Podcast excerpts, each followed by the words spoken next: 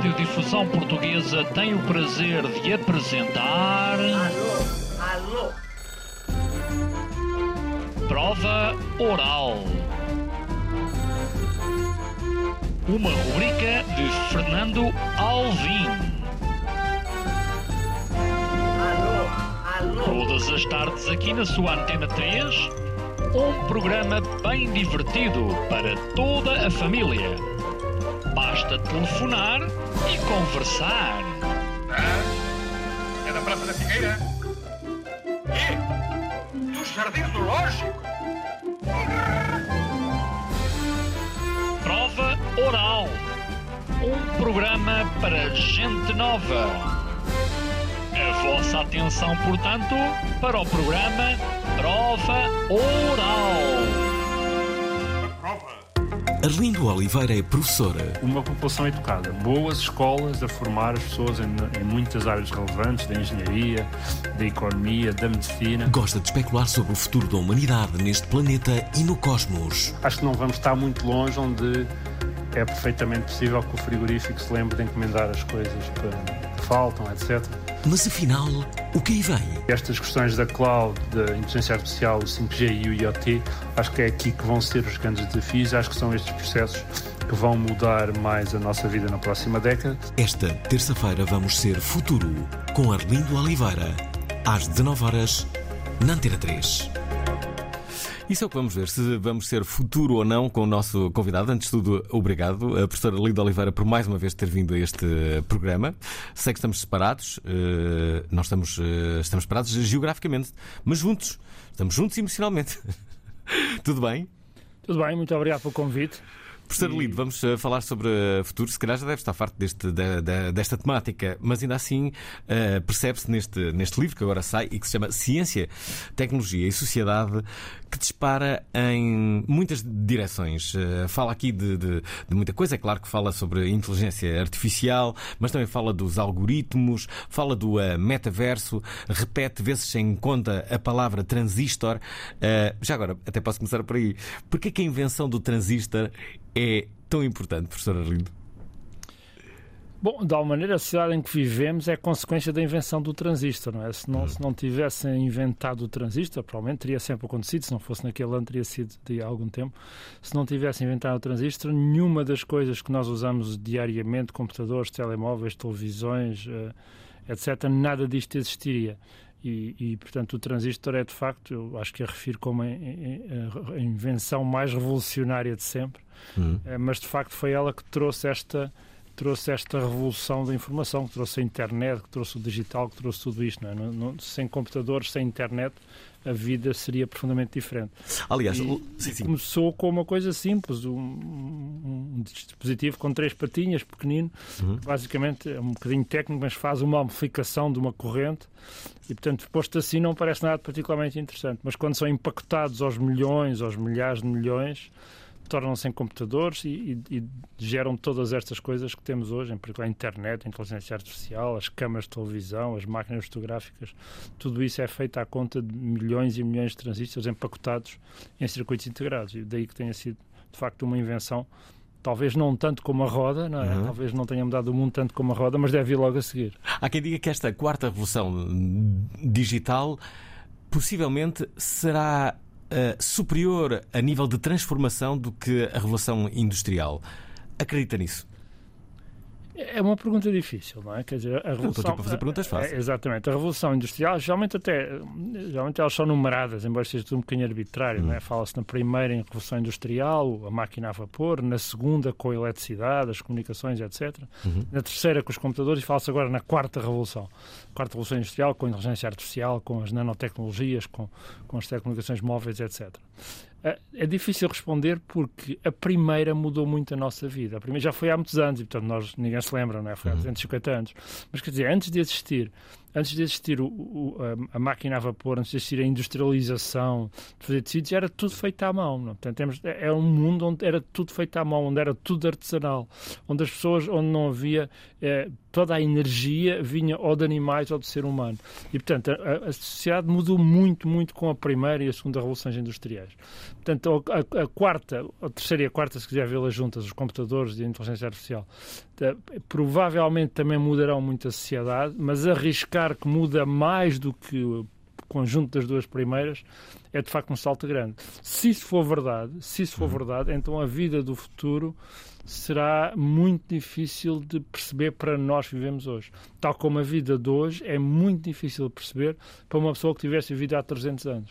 Hum. Toda, todas estas coisas que temos, telefones, televisões, internet, automóveis, submarinos, nada disto era, era possível antes da Revolução Industrial e, portanto, é um mundo muito diferente. Se mudar tanto agora como mudou até agora, nos últimos 250 anos, então estamos a assistir a uma coisa que é praticamente ficção. Ou, ou iríamos assistir, enfim, os que cá tiverem, os que estiverem vivos, a uma coisa que é praticamente ficção científica. Já agora, se lhe fosse dada a possibilidade de.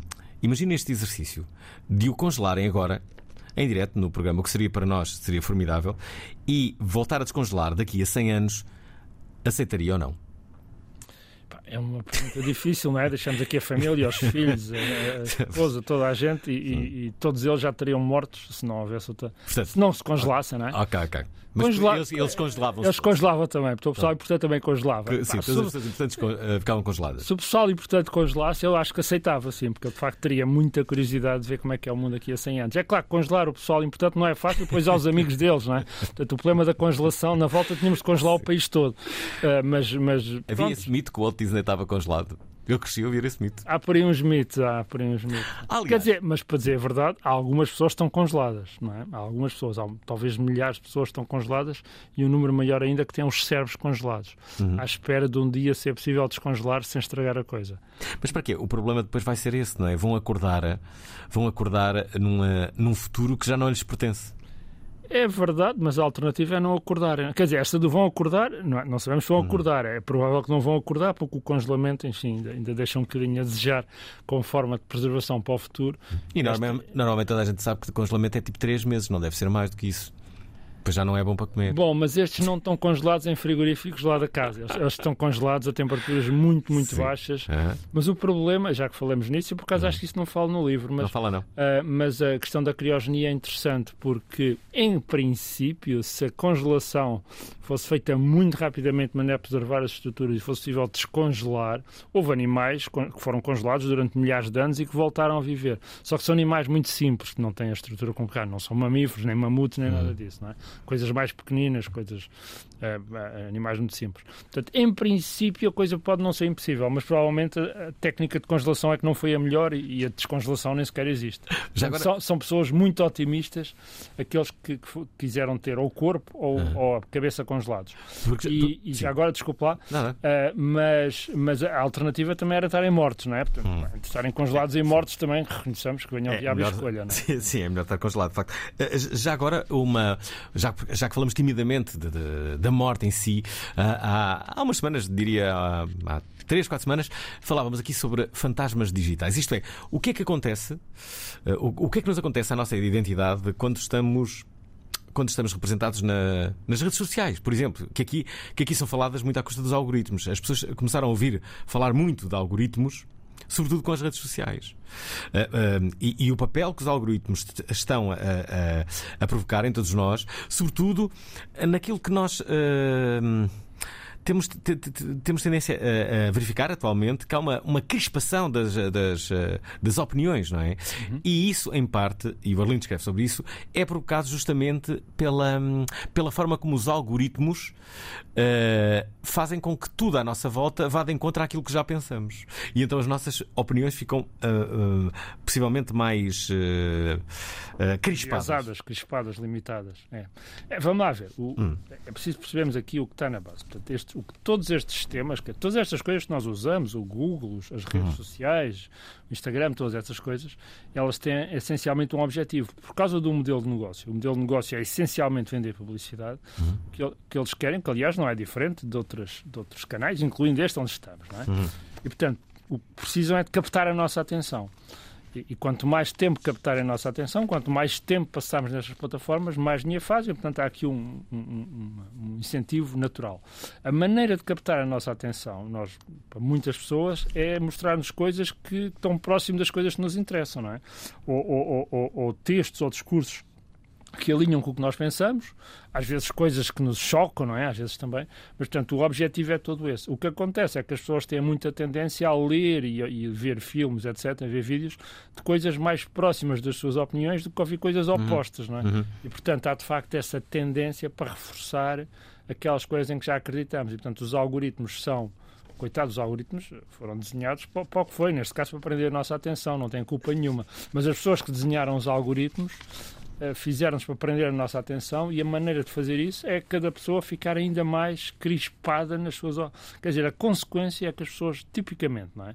Uhum. Nós também podíamos, aliás, uma vez ouvi uma ideia, até acho que foi o, o Poiás Maduro, uhum que disse, não, a gente, nós podíamos poder escolher o algoritmo de recomendação. Por exemplo, pessoas podiam escolher, eu quero que me mostre coisas em que eu acredito. Uhum. E outras pessoas podiam escolher, eu quero que me mostre coisas que são o oposto daquilo que eu acredito. Pessoas com um espírito aberto dizem, não, eu, eu na minha rede, no Facebook, por exemplo, quero um algoritmo de recomendação que mostre exatamente coisas que sejam diferentes daquilo que eu já li e das coisas que eu escrevi. E, portanto, as pessoas que tivessem um espírito aberto podiam, por exemplo, ter algoritmos de recomendação que faziam o oposto dos que existem agora. É uma ideia interessante, é uma ideia interessante. Gosto muito dessa, dessa ideia gosto, e gosto também que tem sido depois Madura a, a, a criá-la. Acho agora... que foi dele que eu ouvi. Acho que foi dele que eu ouvi. Na página 104 deste livro, curiosamente, vem aqui uma, uma informação sobre algo que eu acho que a grande maioria das pessoas que nos está a ouvir se recorda, a propósito do célebre episódio de Cristiano Ronaldo, de ter tirado as latas de, de Coca-Cola. Diz isto. No dia 14 de junho de 2021, Cristiano Ronaldo retirou duas garrafas de Coca-Cola da sua frente e pediu água numa entrevista televisionada em direto para todo mundo. Eu penso que todos se recordam.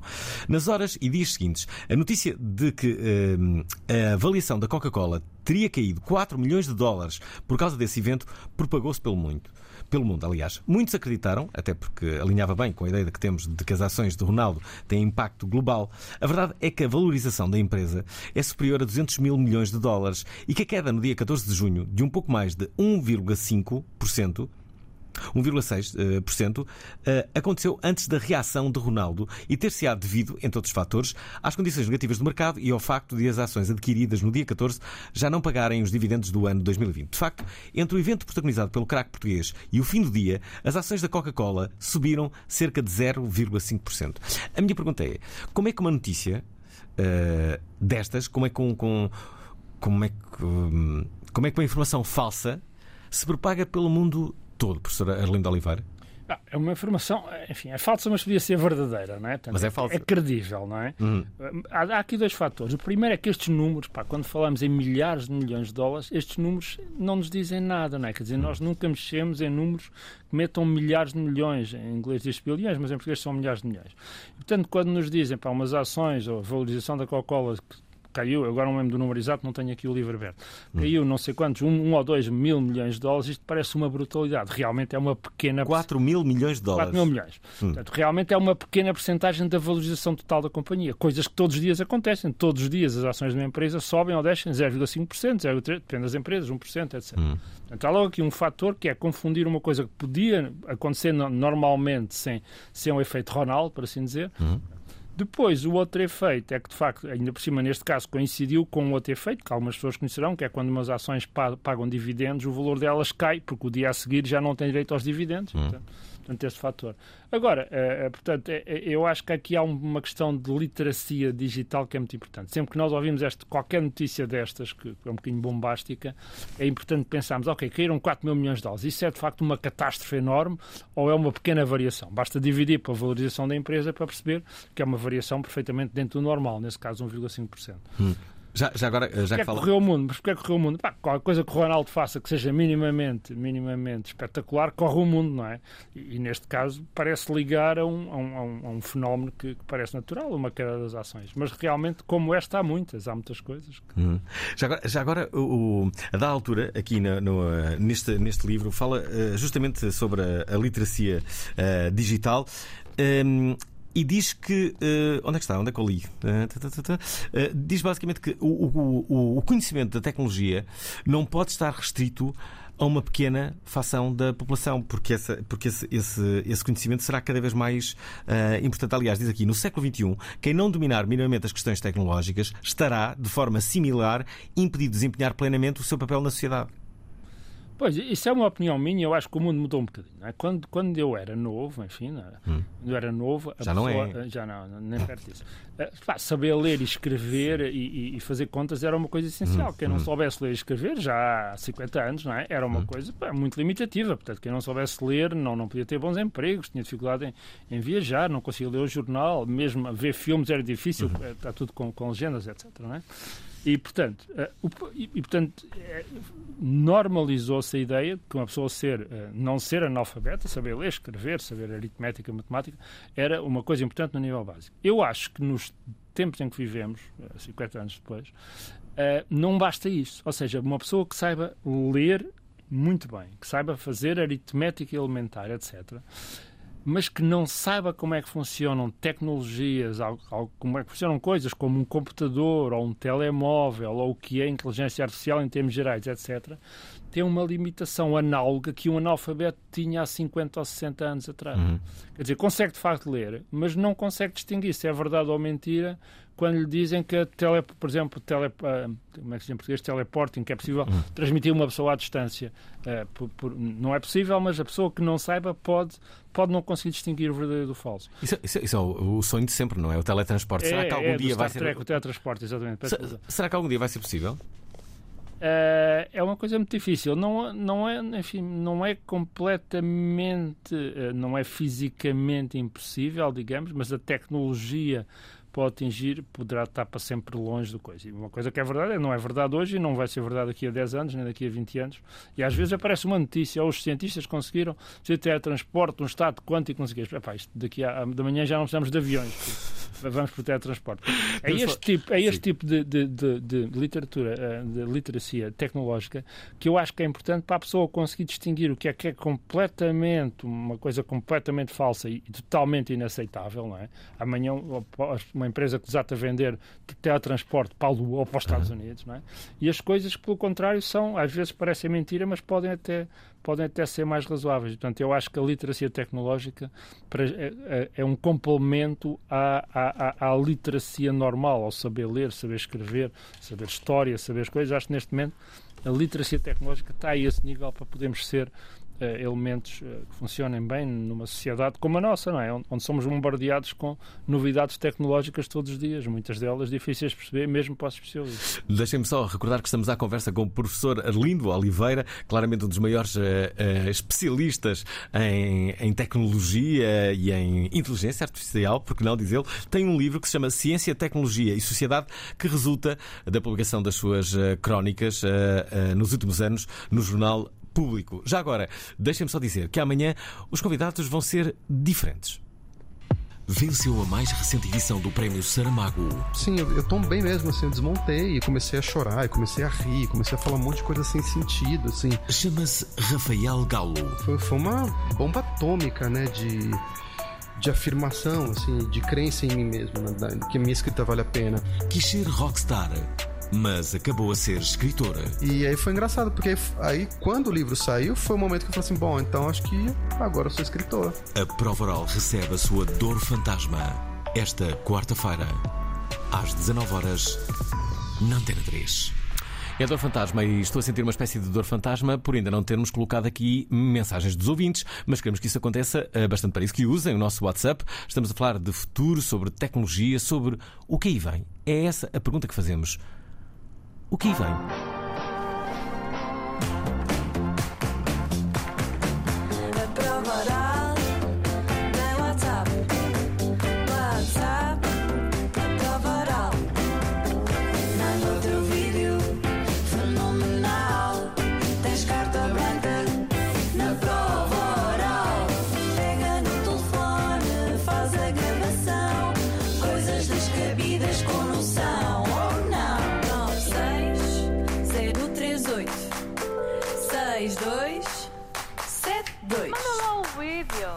Estamos de volta com uh, o professor Arlindo Oliveira. Queremos então as vossas mensagens através do nosso WhatsApp. Uh, temos que falar de muitas coisas. Temos que falar sobre inteligência artificial, mas também temos que falar sobre o problema do elétrico, que vem aqui. Atenção, ouvintes da Provaral. Este é um problema que nós já aqui falamos, uh, mas associado à filosofia. Mas neste, neste livro, onde se fala tanto de tecnologia, o problema de, do elétrico vem aqui descrito. Passa a ler. Num hipotético preparem-se porque queremos, ouvintes da Prova Oral, queremos que nos respondam ao problema do elétrico. Portanto, a pergunta já vão perceber. No hipotético cenário, um elétrico desce desgovernado pelos carris de uma rua inclinada e vai garantidamente matar cinco pessoas que estão na linha do elétrico, uns metros mais abaixo. Porém, o leitor está mesmo ao lado de uma alavanca de controlo que, se acionada, desvia o elétrico para uma rua lateral, onde apenas se encontra uma outra pessoa que, lamentavelmente, morrerá se o elétrico for desviado. A pergunta é se o leitor acionaria ou não a alavanca, neste caso o ouvinte, não é? salvando cinco pessoas de uma morte certa, mas sacrificando uma outra pessoa que sem essa intervenção nada sofreria. Antes de avançar na, na leitura, peço-lhe que pense se acionaria ou não a alavanca nestas condições. E depois avança dizendo: Embora as pessoas respondam de forma diferente a esta pergunta, e a partir daqui uma resposta que parece óbvia, mas pode não ser. A questão torna-se mais interessante quando variações da mesma são consideradas. Por exemplo, num segundo hipotético cenário, o mesmo elétrico desgovernado pode ser bloqueado se o leitor, neste caso o ouvinte, empurrar para a, para a frente do elétrico uma pessoa corpulenta que por acaso se encontra mesmo na posição certa para deter o veículo, se for atirada para a linha. Num terceiro hipotético cenário, o leitor é um cirurgião e estão na urgência cinco pacientes que morrerão se não tiverem imediatamente um transplante de coração, de rins, de fígado, de pulmões e de pâncreas, respectivamente. Por mero acaso, é admitido um sexto paciente com uma ferida ligeira que é compatível em termos de transplante de órgãos com os outros cinco pacientes. A pergunta é: executaria o ouvinte as operações de transplante que salvariam os cinco primeiros pacientes, sacrificando o sexto? É pergunta. Uh, queremos que os nossos ouvintes também uh, respondam. Uh, já, já respondeu a, esta, a este problema, o problema do, do, do elétrico? O que é que faria, professora Linda Oliveira? Bom, já pensei nele, não é? Aliás, há um livrinho, há um livrinho é? delicioso que se chama The Trolley Problem e que ah. tem muitas variações. Eu fui lá buscar estas três, Sim. mas tem muitas variações e algumas muito difíceis. O que é curioso neste problema é que, primeiro, nem toda a gente responde da mesma maneira. Uhum. Portanto, há pessoas que desviariam elétrico, outros que não. Eh, mas, mas geralmente, eu não quero dar aqui a resposta, mas geralmente a maior parte das pessoas inclina-se por uma resposta nesse caso. Que, uhum. curiosamente, não é a mesma dos outros casos. Uh, embora o resultado final seja o mesmo, salvam-se cinco pessoas e morre uma. Ou seja, é curioso que a decisão das pessoas depende das circunstâncias em particular e não depende apenas de uma contabilização cega de quem, de quem morre ou quem, ou quem, quem, quem fica vivo. Sim. Esta é uma das, das, das, conclusões interessantes deste problema que é discutido há, há muito, muito tempo. O que é curioso é que este problema ganhou agora uma, uma atualidade nova, uma atualidade uh, forte, quando se pensou que carros autónomos podem ter tomado decisões uhum. destas e, consequentemente, têm de ser programados para tomar uma decisão destas, não é? Carros autónomos e não só, não é? Carros autónomos e não só, e muitos outros temas. Que, a inteligência artificial vai, inteligência vai, vai entrar em, jogo e, e, e, vai poder uh, ter decisões de vida, não é? Exatamente, exatamente. Ou admissões a hospitais e coisas de outro tipo. Portanto, o problema, o problema vai-se colocar. E como não há uma resposta, uma resposta clara, uma resposta transparente, com base em princípios éticos a esta, esta pergunta, houve até pessoas, no MIT fizeram uma experiência interessante, onde perguntaram a milhares de pessoas o que é que fariam. No caso era um carro, como pessoas numa passadeira, acidentes, etc. E as pessoas responderam a muitos cenários diferentes e daí extraíram uma série de conclusões interessantes. Uh, não sei se é este artigo que chamava, acho que sim, eu escrevi um artigo que era matar, matar o bebê ou a avózinha, é não é? Acho que é esse. esse e tem lá uma série de conclusões interessantes desse estudo, uma, uma, das quais é que isso é, depende da cultura. Nem, hum. nem todas as culturas dependem, uh, decidem da mesma maneira ou, ou, se dividem da mesma maneira. Cá está, diz aqui, incapacidade destes sistemas para partilharem e adotarem valores éticos uh, e, e, uh, e, morais. Aliás, o livro está aqui bastante sublinhado nesta, nesta área. É, é interessante perceber qual é o meu grau de interesse. Ah, aliás, eu sublinho aqui um site que deixa, que se chama The Moral Machine onde, onde, onde foram colocados uh, alguns pontos de vista de um condutor que pode decidir, por exemplo, entre atropelar um bebê ou uma avó, entre causar a morte dos ocupantes do carro ou atropelar uma senhora grávida na passadeira, ou entre atropelar um gato ou um cão. Está tudo aqui neste, neste, neste site que se chama The Moral uh, uh, Machine. Já agora, deixem-me ouvir aqui o que dizem os nossos ouvintes. Homens e mulheres deste programa, usem o WhatsApp 960386272. Vamos ouvir aqui as nossas primeiras mensagens. Talvez o primeiro ouvinte de hoje seja o Filipe Ferrara. Boa tarde, Alvin. Boa tarde, Prova Oral. A minha... Boa tarde, convidado. A minha pergunta é em relação ao futuro é, e com a inteligência artificial. Qual é o futuro da política? Qual é o futuro dos deputados? Qual é o futuro da, da Assembleia? Um abraço. Já lá vamos. Uh, uh, o nosso convidado já responderá a essa, a essa, questão, mas vamos ouvir ainda outra mensagem. Esta uh, chega-nos por parte do Pedro Sá. Olá, Alvin. Boa tarde. Olá, professor Arlindo. Bem, talvez o mais certo é a pessoa que está ao pé da alavanca estar distraída no TikTok ou noutra coisa do género e provavelmente morrer também. Um abraço, boa tarde. E, e finalmente uma outra de Pedro Maia. Olá, eu sou o Pedro Maia da Maia. Uh, eu, nesse caso, desse problema, obviamente não faria nada. Quem fizesse alguma coisa, fosse que, em, qual, em qualquer dos três, das três situações, quem fizesse alguma coisa era simplesmente um homicida. Portanto, não, não devia fazer absolutamente nada. Obrigado. Eu acho que uh, muitas pessoas não iam fazer absolutamente nada. Parece-me, justamente porque a partir desse momento, uh, uh, sim, nós poderíamos ser acusados de homicídio. Até então, não, não é? Como... É, esse é o argumento a favor de não fazer nada, que é se, não fazer, se a pessoa não fizer nada, uh, em princípio não pode ser acusado. Por outro lado, pode ser, pode ser há uma coisa que se chama, uh, pode ser acusado de, de não ter agido de maneira a salvar a vida de cinco pessoas. Portanto, a resposta não é assim tão, não é assim tão trivial. Uh, não é portanto mas enfim mas, mas realmente é uma é uma é uma das é uma das opções possíveis uhum. E se a pessoa pensar em termos estritamente legais, provavelmente cai nisso.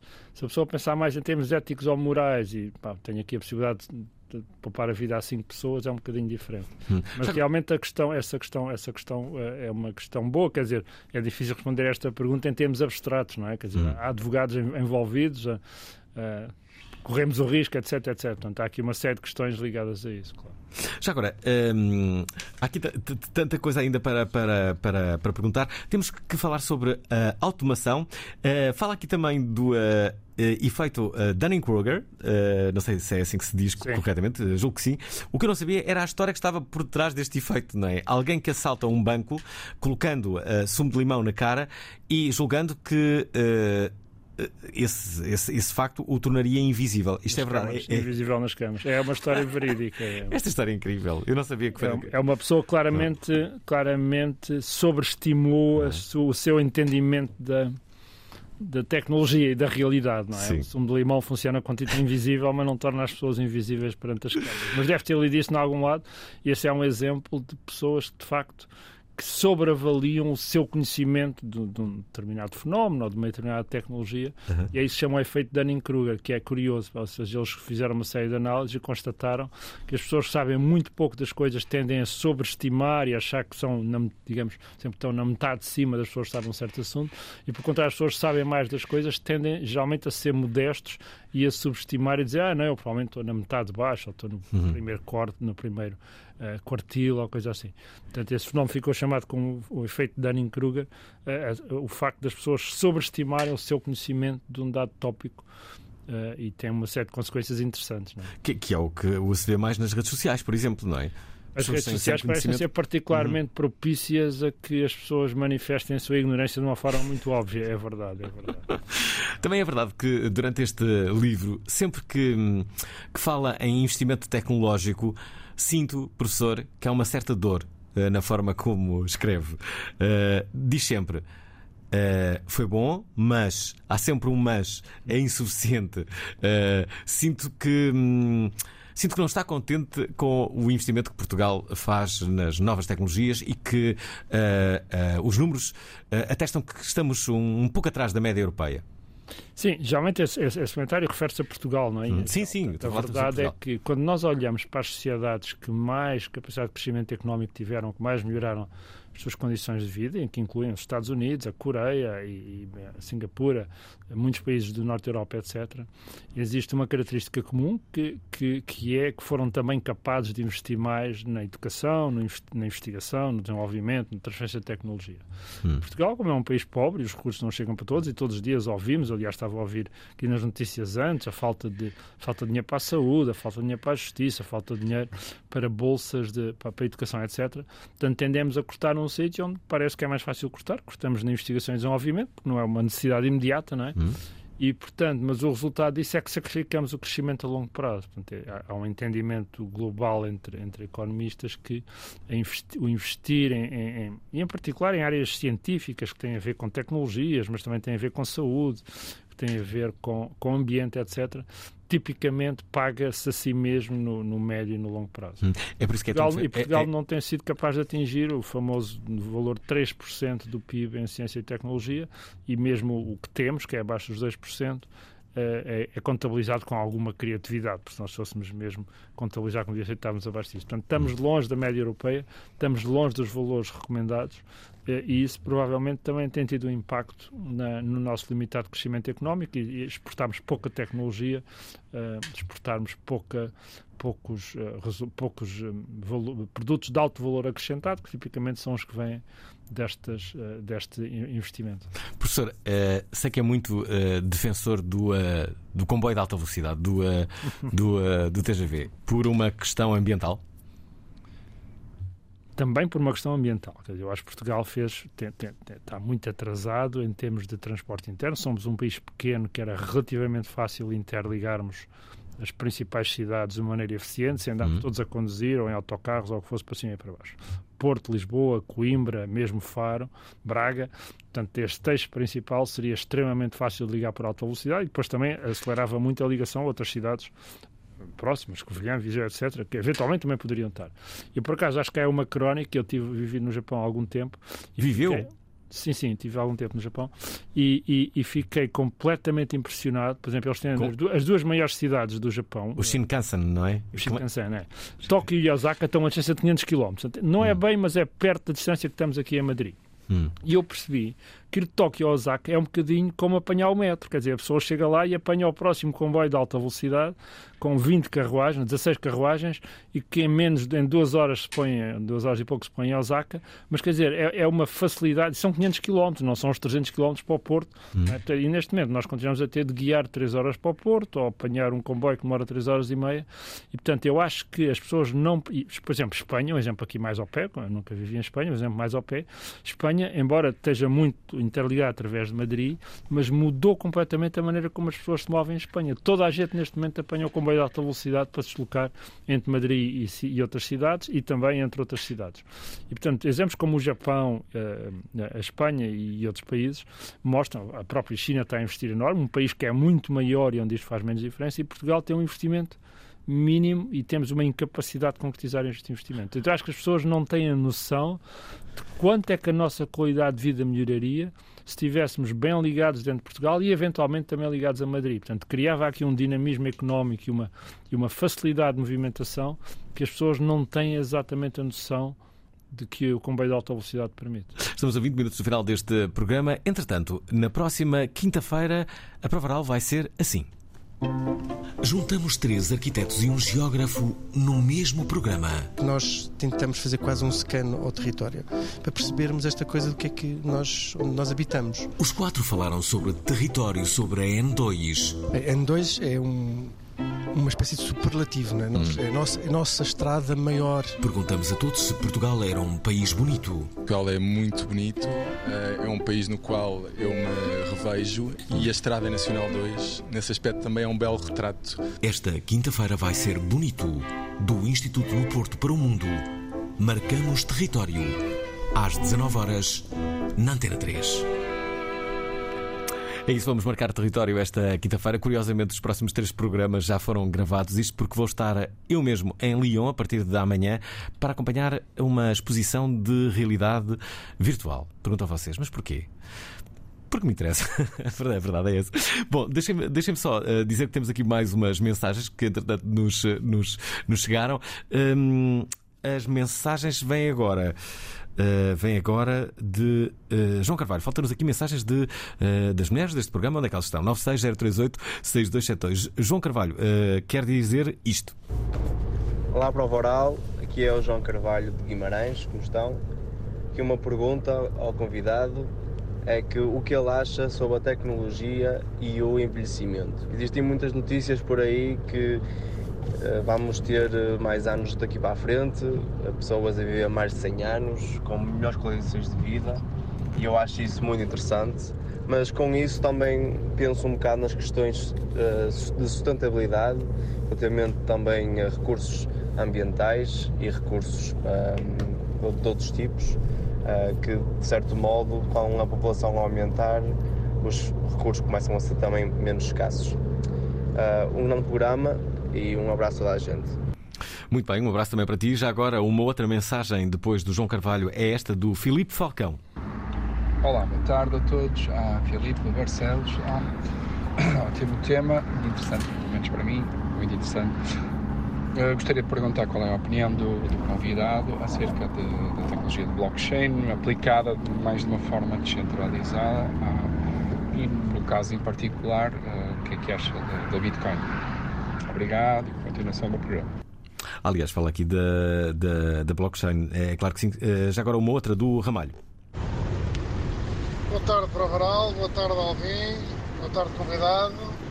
Em relação a escolher entre os cinco eh, que vão levar com o elétrico em cima ou o outro que está sozinho, pá, é muito fácil. É, é preciso saber que clube é que são os 5 gajos e que clube é que é o outro. Em relação ao cão e ao gato, é pá, que se lixa o gato. Até logo, um abraço. Ah, adorei agora esta, esta resposta. Uh, temos aí o Luís também. Boa tarde, Provaral. Boa tarde, Alvin. Boa tarde, convidado. A minha pergunta é, é a seguinte: de que maneira é que sistemas distribuídos uh, atualmente, ou tecnologias que são baseadas nesses sistemas, de que maneira é que elas podem influenciar ou ter impacto em certas áreas de, do nosso país? Falo uma educação, economia, política. Uh, não faria sentido ter uma uma plataforma de comunicação onde todas estas áreas e setores, instituições, organizações, etc., pudessem comunicar ou fazê-lo de maneira transparente também para, para o povo português? Fica essa a questão. Continuação, boa tarde. Obrigado. Já agora uma última intervenção, esta da Marlene, que andava fugida, está de volta. Marlene quer participar. Olá, sou Marlene das Flores. Eu conheci o dilema do, do trolley, uh, foi na série Good Place. Uh, e agora estou a ler o livro do Michael Schur e ele voltou a falar desse, desse dilema. Eu adoro chatear as pessoas com esse dilema. Beijinhos. É um, é, é, é um bom dilema para, para, para fazer à mesa, não é? para perceber que, como as opiniões divergem. Uh, professor, ainda se lembra das perguntas que lhe fizeram? Eu fui apontando. Lembro, sim, senhora. Lembro, sim. Primeiro, aqui um cumprimento para essa belíssima, lindíssima Ilha das Flores. É verdade. Que é tão, tão, tão única. Uh, e sim, continua a chatear os, os amigos com o dilema do prisioneiro, porque aquilo é giro é pô-los a discutir, porque as pessoas têm uma opinião muito forte geralmente, não é sempre na mesma direção. Portanto, há umas pessoas que estão num lado e outras pessoas. Portanto, é.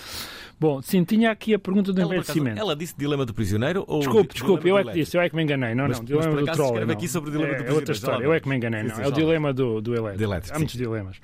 O, não, a questão do envelhecimento é interessante. Nós temos de perceber que a, a ciência e a tecnologia já nos ganharam muitos anos de vida. Quer dizer, uhum nós, eh, eh, em termos históricos, eh, as pessoas viviam pouco à volta de 30 anos, pouco mais, e portanto, tudo tudo que tiver dos 30 anos já estamos a dever provavelmente à ciência e à tecnologia, o facto de conseguirmos detectar doenças fatais, de tratarmos infecções, etc. Tudo isso, nada disso era possível há 300 anos, e portanto, já ganhamos aqui, já duplicamos mais ou menos a esperança, a esperança de vida desde. Agora, continua a ser possível e ela felizmente tem continuado a aumentar. Uh, agora, temos razões para acreditar que, na ausência de, de, de alterações radicais na ciência médica, isto leva-nos para aí até uma esperança média de vida dos 80, 90, eventualmente próximo dos 100, mas não muito para além disso. Não é? Hum. Há evidência que temos aqui, um, aliás, acho que se fala aí também, é uma coisa que é a lei de Gombert, que o livro fala, onde basicamente nós não, não temos estrutura para viver muito mais que os 100 anos. Enfim, obviamente há pessoas que viveram volta de 120, mas a partir daí a coisa é difícil. Agora, pode haver uh, alterações profundas na tecnologia médica que, que, melhorem isso. Relativamente ao impacto ambiental que o ouvinte referiu, eu não me preocupo muito, por duas razões. Em primeiro lugar, a população no planeta vai, ainda está a subir, mas vai deixar rapidamente aumentar e vai começar a crescer.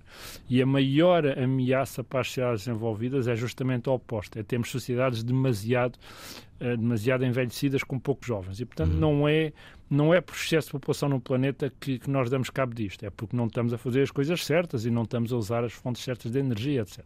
Não é um número de pessoas, aliás, há uma há um, uma estatística interessante, não sei se as pessoas sabem, mas se eu, se eu desse a cada pessoa do mundo 2 metros quadrados, mais ou menos o tamanho de uma cama de casal, uma cama, e, e as pusesse todas juntas, cabiam todas no Alentejo. Portanto, quer dizer, o mundo é muito grande, é, é uma informação interessante. Isso é verdade. é verdade, façam as contas e, portanto... Uh, o Alentejo não ia querer isso, não é? Não, o Alentejo não ia. O Alentejo ficava um bocadinho sobrepovoado, não é? Sim. Mas o resto do mundo ficava vazio. Portanto, isto só para dizer que o, nosso problema ainda não é o excesso de população, quer dizer, talvez fossem 20 ou 30 bilhões, mas não, não é. O nosso problema é não estamos a usar as tecnologias certas. E, portanto, eu, eu tenho esperança que vamos continuar a, a observar uh, um aumento da esperança média de vida e, mais importante, mais anos com qualidade de vida, que é uma coisa que hum. neste momento não temos. As pessoas vivem mais, mas vivem às vezes em más condições, com pouca saúde, etc. E, portanto, do lado da medicina, e estes avanços são mais do lado da medicina do que do lado da tecnologia, embora também haja coisas que a tecnologia contribuiu, não é? quer dizer, a ressonância magnética nuclear, os, os, os, os, os uh, computerized, portanto, CTs, etc. Uhum. Há uma série de mecanismos de diagnóstico que também ajudam a diagnosticar doenças e que ajudam. Depois há todos os novos medicamentos e, e todos os avanços da medicina. Portanto, felizmente, eu, por exemplo, que tenho 60 anos, há muitos anos que teria provavelmente morrido se não fossem os avanços da medicina. Ainda estou a contar com mais uns anitos pela frente. Portanto, devemos estar muito gratos ao avanço da tecnologia. E acho que vai, vamos continuar a observar isso, enfim, é, devagarinho, não é? Devagarinho, cada ano ganhamos uns mesitos de, de, esperança de vida. E de que forma a inteligência artificial poderá também ajudar uh, nisso? Em não princípio só... pode ajudar, porque pode ajudar em vários aspectos. Um dos aspectos mais óbvios é no diagnóstico. Portanto, hum. é, é ajudar e diagnosticar muito cedo coisas que se podem tornar fatais se forem diagnosticadas mais tarde, através de diagnósticos automáticos de imagem, de análises sanguíneas, etc. E depois há um outro aspecto que é no, na descoberta de novas soluções, portanto, procurando por regularidades, casos de sucesso de um certo medicamento, casos casos onde muitas pessoas morreram de uma certa causa por razões desconhecidas, etc. Portanto, há muitos casos onde a análise de dados, a análise de dados em grande escala, pode ajudar a descobrir novas curas e a identificar uh, fatores de risco. E, portanto, a inteligência artificial tem, de facto, um potencial grande para, para desenvolver hum. novas, uh, novas tecnologias que nos ajudarão também a viver mais e melhor. E essa, aliás, tem sido uma das razões mais importantes têm defendido, que, que as pessoas têm defendido a adoção de técnicas de inteligência artificial, uh, não só para melhorar a qualidade de vida, mas para estender a vida com qualidade. Hum. E o telemóvel vai continuar a ser a figura central que é nos dias atuais? Esta é uma excelente pergunta. Eu gostava de saber se daqui a 30 anos. Uhum vamos ter basicamente os telemóveis mais ou menos como temos agora, não é? Mais dobráveis, uhum. menos dobráveis, maiores ou menores. Será? Uh, não sei, não sei. E gostava de ter a resposta a essa pergunta, porque também nos, essa pergunta uh, realmente responde a outra. Uhum. Será que estamos a atingir um patamar em termos de tecnologia e que o que conseguimos em termos de mobilidade, capacidade de comunicação, etc., é mais ou menos onde estamos e à parte pequenos avanços vamos estar aqui, ou pelo contrário, vamos descobrir formas radicalmente novas, sei lá, óculos de realidade virtual. Uhum. Se vai a um, a um coisa de realidade virtual, vai poder ver algumas coisas so, sobre isso, que eventualmente vamos olhar, nós ou os habitantes daqui a 30 anos, vão olhar para o passado e pensar aqueles idiotas usavam os telemóveis, estavam agarrados a uns telemóveis, que é uma maneira tão primitiva, uns ecrãs tão pequeninos fazem, dão cabo do, do, dão cabo do pescoço e impedem que falemos uns com os outros. Portanto, é curioso, não é? Da mesma maneira que nós agora achamos que aqueles, lembra-se daqueles telemóveis dos anos 90 e do princípio dos anos 2000, aqueles pequeninos, sem ecrã, etc.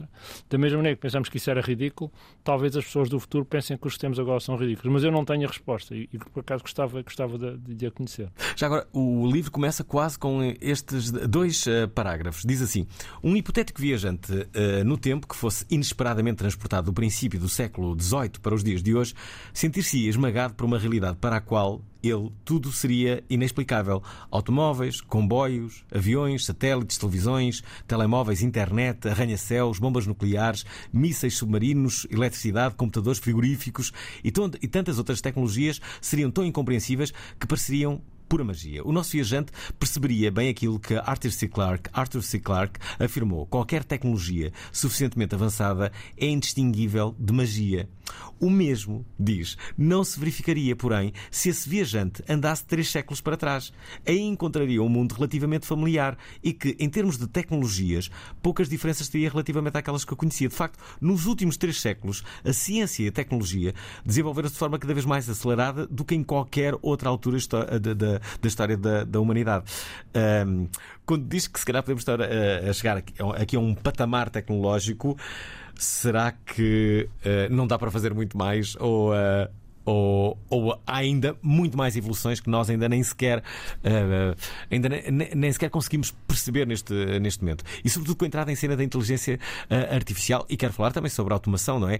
O risco de, uh, de de muito, muitas das profissões que agora existem serem substituídas pela, pela automação. A grande pergunta é, é esta: se vai criar ou não uh, desemprego. É, antes, antes, de, antes de responder ah. a essa pergunta, deixa-me só. Portanto, eu, eu, eh, nós estamos todos entusiasmados com a inteligência artificial e com uhum. os telemóveis, tudo isso.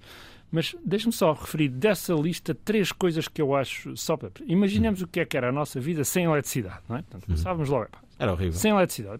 Era, era, era uma coisa impensável, não é? Uhum. Deixa-me dar outro exemplo. Sem motores, portanto, sem motores de combustão interna, sem carros, não é? Portanto, o que fosse, tínhamos de ir de carroças a cavalo, uhum. não é? Não havia outra, não havia outra maneira, não é? Uhum. E o terceiro é um exemplo mais peculiar, mas coisas sem frigoríficos. É claro que vocês dizem, se não havia eletricidade também não havia frigoríficos. Por acaso não é verdade, porque há frigoríficos a gás, não sei se sabem, ou a petróleo. Portanto, há, hum. há frigoríficos a petróleo. Mas, mas não sabíamos era fazer frigoríficos há 300 anos, né? né? Sim. E portanto, imaginem a vida sem eletricidade, sem motores, portanto, sem, sem carros, hum. sem veículos e sem frigoríficos. Era uma coisa. De, já não estou a falar de internet, né? nem de telemóveis, estou a falar de coisas mesmo, mesmo básicas. E, portanto, podemos pensar, epá, isto da inteligência artificial está muito bem, mas epá, é, um, é um toquezinho, não é? Que estas coisas são muito mais essenciais, não é? Uhum. As pessoas nem sequer tinham casas de banho em casa, não é? Vinham à rua. Uh, e, portanto, de facto, nos últimos 250 anos a vida mudou tanto, tanto, que é difícil imaginar que nos próximos 250 vá mudar tanto. Simplesmente porque já demos um grande salto, essencialmente em frente. Por outro lado, isto é o que dizem as pessoas, as teorias, que não, isto agora vai estabilizar. Por outro lado, há as pessoas que dizem ao contrário, não, não, isto agora só vai acelerar. Isto daqui a 250 anos ainda vai ser mais diferente de hoje do que era há 250 anos atrás. O que é que acha, e... professor?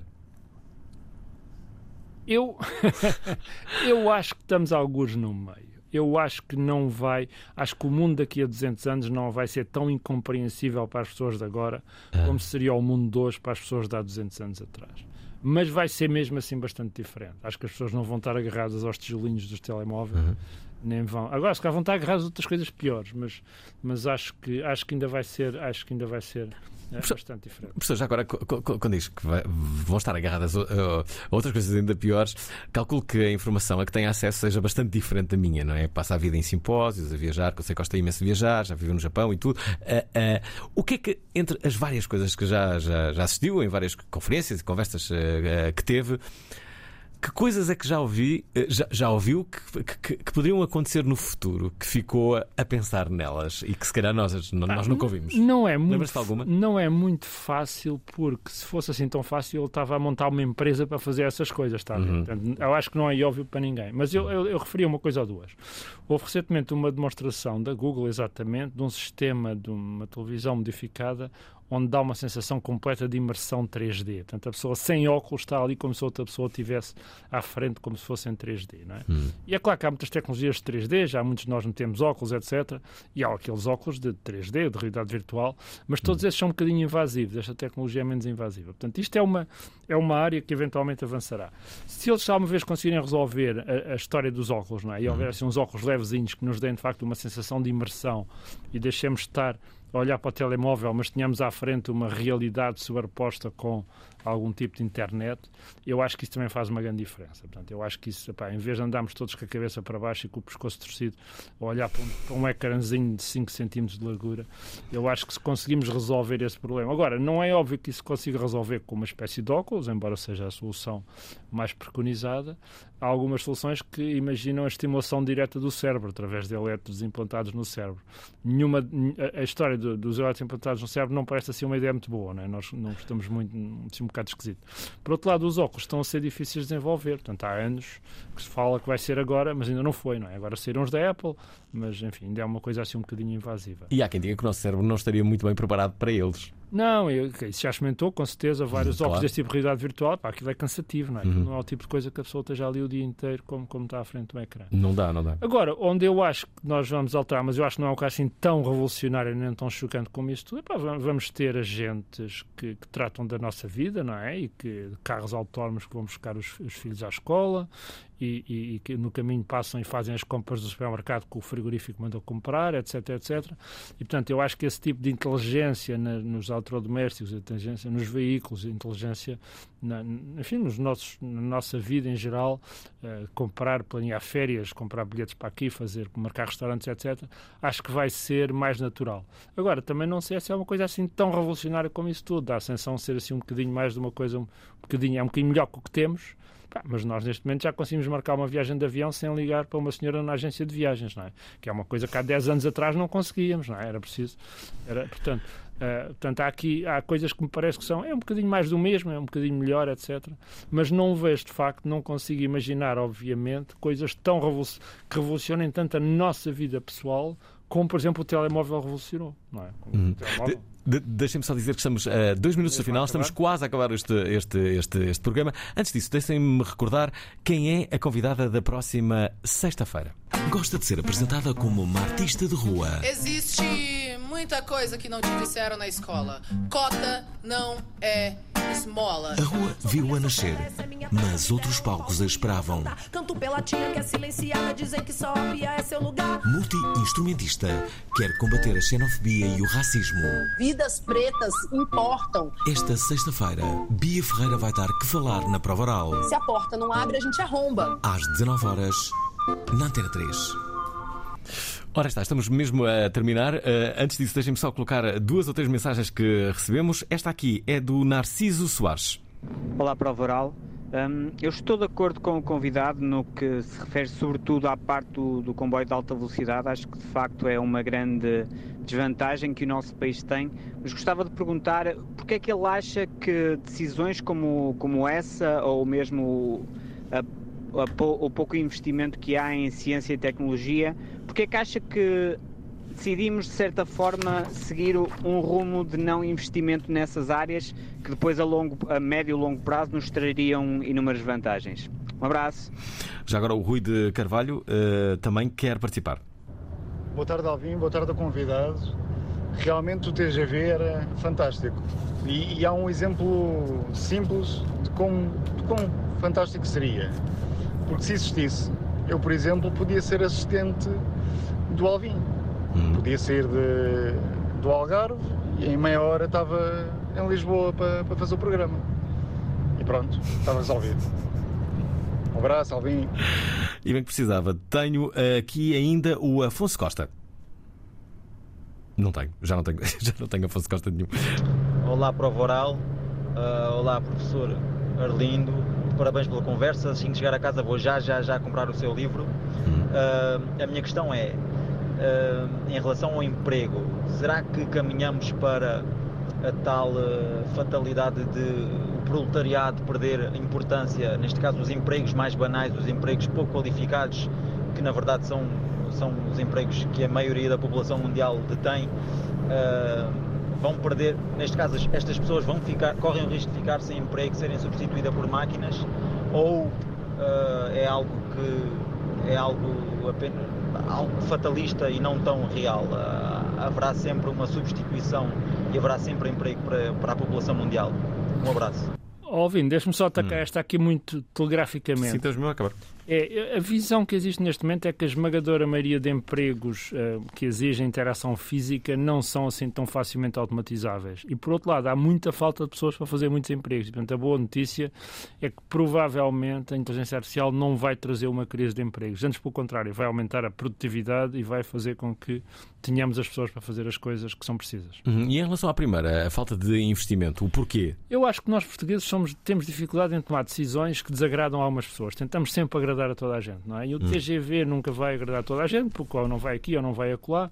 O investimento em ciência temos de decidir onde é que investimos, etc. E, portanto, eu acho que nós temos dificuldade em tomar uma decisão e executá-la. E a demonstração disso é que andamos há o quê, 40 anos para fazer, para decidir a localização do novo aeroporto, porque as pessoas não concordam onde é que deve ser. E acho que outros países são, têm, têm este processo de decisão mais bem montado, conseguem discutir e, quando é para decidir, executam e fazem. Depois também há o problema da falta de dinheiro, mas eu acho que o primeiro problema é mais sério. Mas qualquer dia vai ser a inteligência artificial que vai eh, governar o, uh, o país e aí não é. Vai ser mais corajosa, toma uma decisão uh, automática e pronto. A menos que seja programada para governar a portuguesa e nesse caso não decide nada porque desagrada sempre a alguém. Sim, isso pode acontecer. Professora Linda Oliveira, quero agradecer o facto de ter vindo de novo, extraordinário, como sempre. O livro tem aqui muitas destas opiniões, eh, opiniões que, que, eh, que, que viram aqui espelhadas neste programa pelo professor Linda Oliveira. Se gostaram, tem aqui um belíssimo livro para lerem. Chama-se Ciência, Tecnologia e Sociedade. Até amanhã e obrigado, professora Linda Oliveira. Muito obrigado, um abraço. eu, é um prazer. Um abraço, claro venceu a mais recente edição do Prémio Saramago.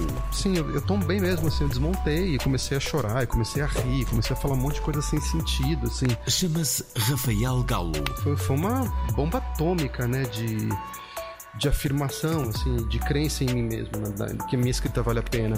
Quis ser rockstar mas acabou a ser escritora. E aí foi engraçado, porque aí quando o livro saiu, foi o momento que eu falei assim: bom, então acho que agora eu sou escritora. A prova oral recebe a sua dor fantasma esta quarta-feira, às 19 horas na Antena 3.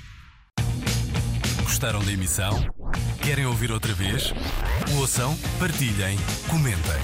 rtp.pt/play o podcast da prova oral.